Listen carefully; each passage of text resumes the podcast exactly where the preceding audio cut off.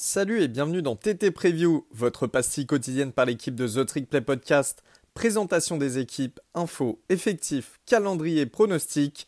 Les amis, vous saurez tout de la saison 2023. Bienvenue à tous dans un tout nouvel épisode de The Triple Podcast. Salut Robin. Salut Gus, salut à tous, comment ça va?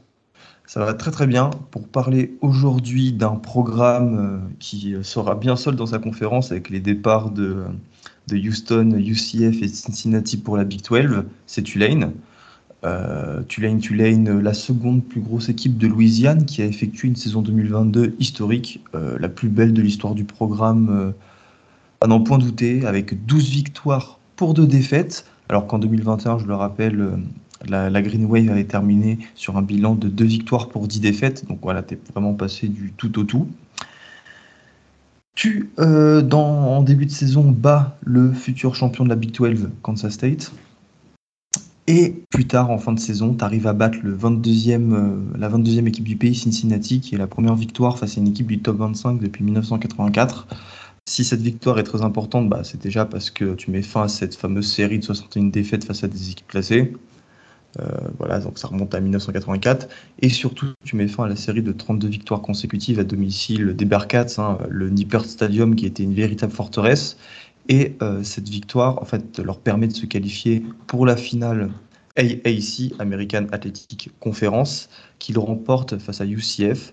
Mais ce n'est pas tout. Euh, Tulane a offert l'un des plus beaux matchs de l'année en battant au Cotton Bowl, un bowl du Nouvel An USC 46-45 dans un scénario dingue.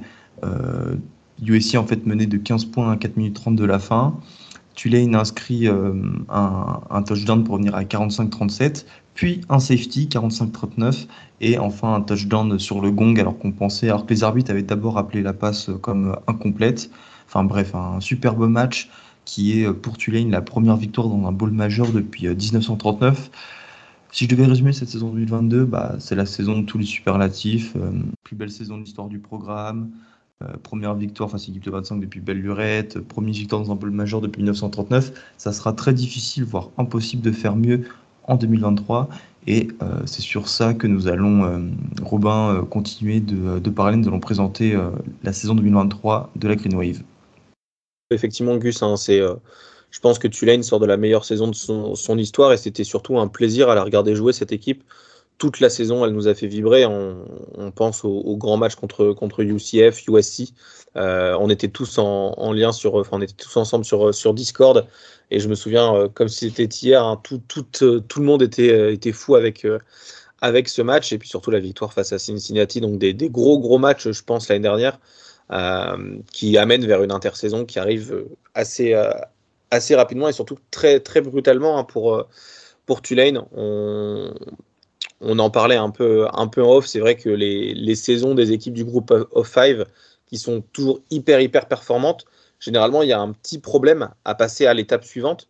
Euh, on l'a vu avec Cincinnati, notamment euh, l'année dernière. Donc, même s'ils ont fait une, très bonne saison, ils n'ont pas réédité l'exploit de la saison d'avant, notamment parce que euh, ils ont perdu quelques joueurs, donc Desmond Reader euh, à Cincinnati. Et là, je pense que c'est un peu la même chose. Ils perdent pas mal de joueurs stars, qui va euh, forcément amener, amener quelques petits, quelques petits soucis. C'est pas un changement d'air parce que il reste quand même deux, deux personnalités emblématiques du, programme. On a Michael Pratt, le quarterback, qui reste là, et on a surtout bah, le, head coach, donc Willie Fritz, qui reste qui reste sur, euh, chez Tulane hein, après des, rumeurs de départ, notamment pour, euh, pour Georgia Tech où les Fritz il aurait pu prendre un, poste euh, du coup en, en SEC, euh, non en SEC, en ACC pardon. et du coup on, finalement Michael Pratt hein, pour, pour Auburn en transfert.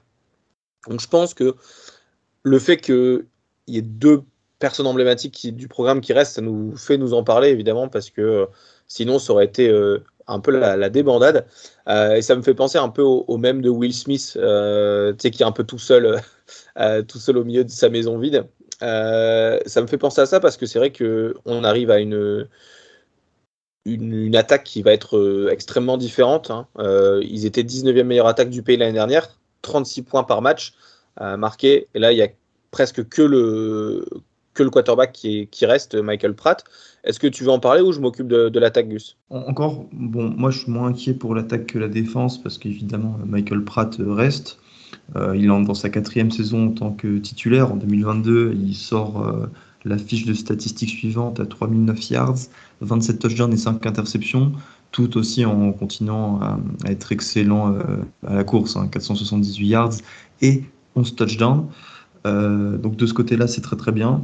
On sait que Michael Pratt avait été dans des rumeurs de départ, notamment pour, pour Auburn, mais heureusement, il est resté là. C'est plutôt au niveau de la course où là, comme tu dis, il y a une grosse grosse perte, c'est celle de Tage Spears qui part au Titan, je crois, il était parti à la draft au troisième tour, qui lui avait sorti une saison, enfin majuscule quoi, 1837 yards et 21 touchdowns, c'est énorme. Euh, mais il sera remplacé par en fait les deux joueurs qui ont cumulé le plus de courses derrière lui en, 2022 et près de 660 yards. Shady Clayton Johnson et Iverson Celestine, un bon Louisianais. Chez les receveurs, tu perds aussi tes deux leaders au poste hein, qui, cumulaient, euh, qui cumulaient 1400 yards à eux deux. Alors, le leader annoncé de cette nouvelle saison, et celui qu'il faudra suivre assurément, c'est Jaquan Jackson avec 33 réceptions, 562 yards et 3 touchdowns en 2022. Il sera suivi des trois transferts, donc déjà du slot Lawrence euh, the, the, Third, qui est arrivé il y a quelques années de Notre-Dame, et des transferts de Texas A&M Yulkiv Brown et de Louisiana Dante Fleming. Euh, donc voilà, je pense que hum, au niveau du poste de quarterback, tout comme au niveau de la O-line où quatre starters sont de retour, dont l'excellent centre qui sera la draft l'an prochain, Sincere Ainsworth, qui était All AAC Center.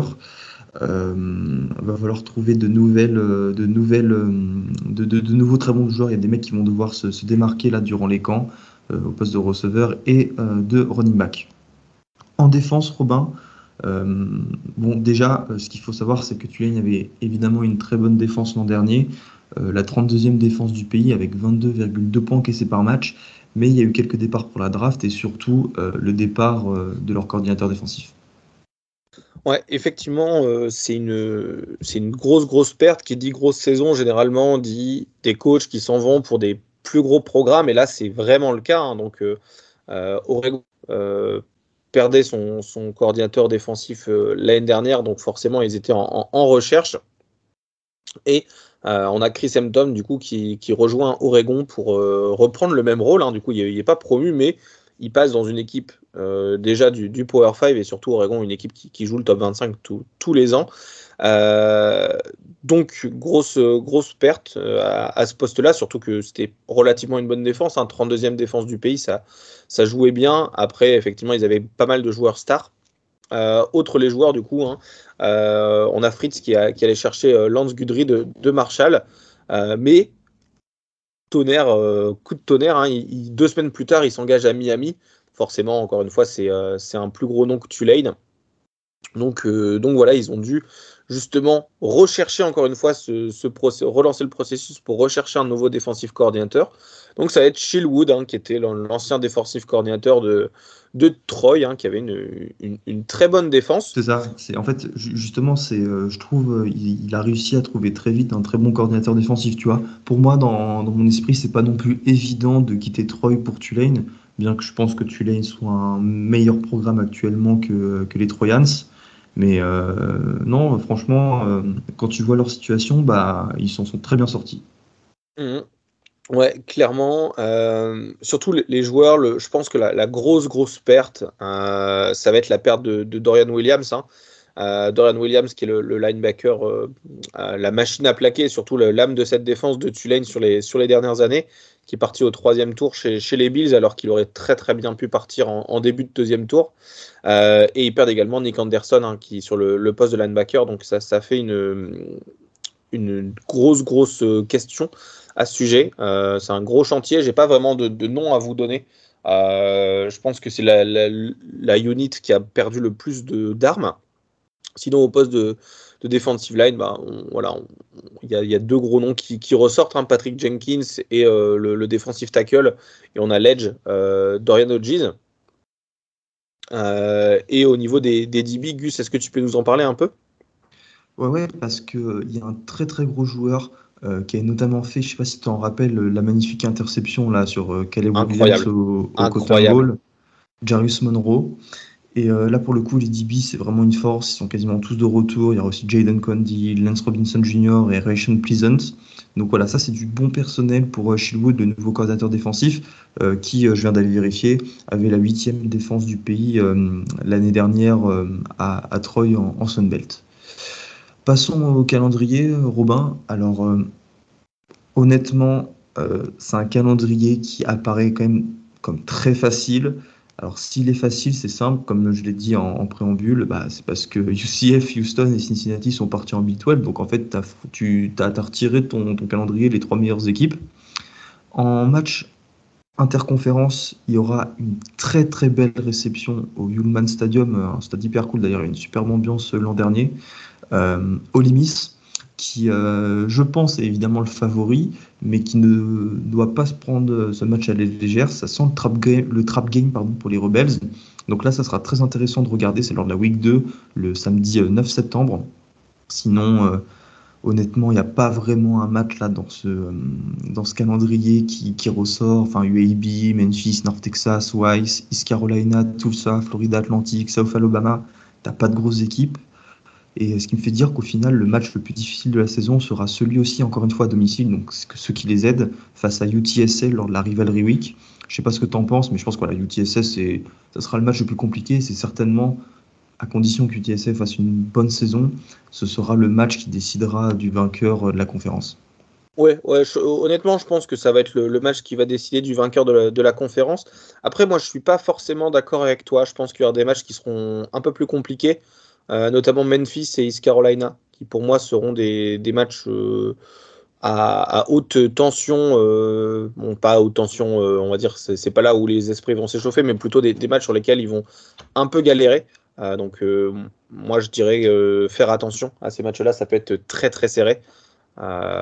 et surtout des matchs intéressants. Hein. East Carolina, ils sont adeptes des matchs intéressants.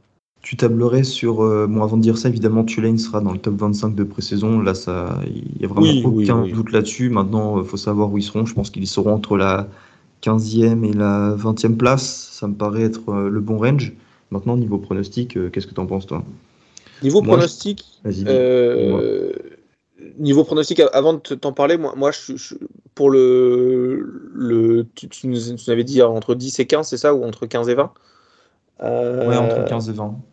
Ouais, moi je verrais plutôt un peu plus bas parce qu'ils perdent, ils perdent pas mal de joueurs en défense notamment euh, et euh, ils perdent des gros joueurs, hein, comme on l'a dit en, en attaque. Hein. Euh, ils perdent les deux, leurs deux receivers et également leur, leur running back. je pense qu'ils seront un peu plus bas. Moi je pense qu'ils atteindront 24-25. ils seront dans le top 25 au vu de leur saison de l'année dernière. mais ils seront assez bas pour comme ça si jamais il y a une défaite ils, ils peuvent le sortir, les sortir rapidement. Euh, c'est vrai je, pense pas qu'avec une défaite, c'est vrai que c'est le groupe of five, hein, mais euh, s'ils étaient 15, tu vois, entre on va dire 15, 15-16, s'ils perdent une défaite, genre par exemple face à Ole Miss, ils vont pas les sortir euh, alors qu'ils aimeraient bien. alors que je pense que s'ils sont 25-26, enfin 24-25, ils peuvent rapidement sortir avec une défaite d'Ole et je, pense que le comité le mettra plus à la fin. du coup, tu me parlais des pronos, toi, vas-y, dis-moi. je partirais sur un truc comme un un 10-2 ou un 9-3. Je pense que c'est dans ces eaux-là.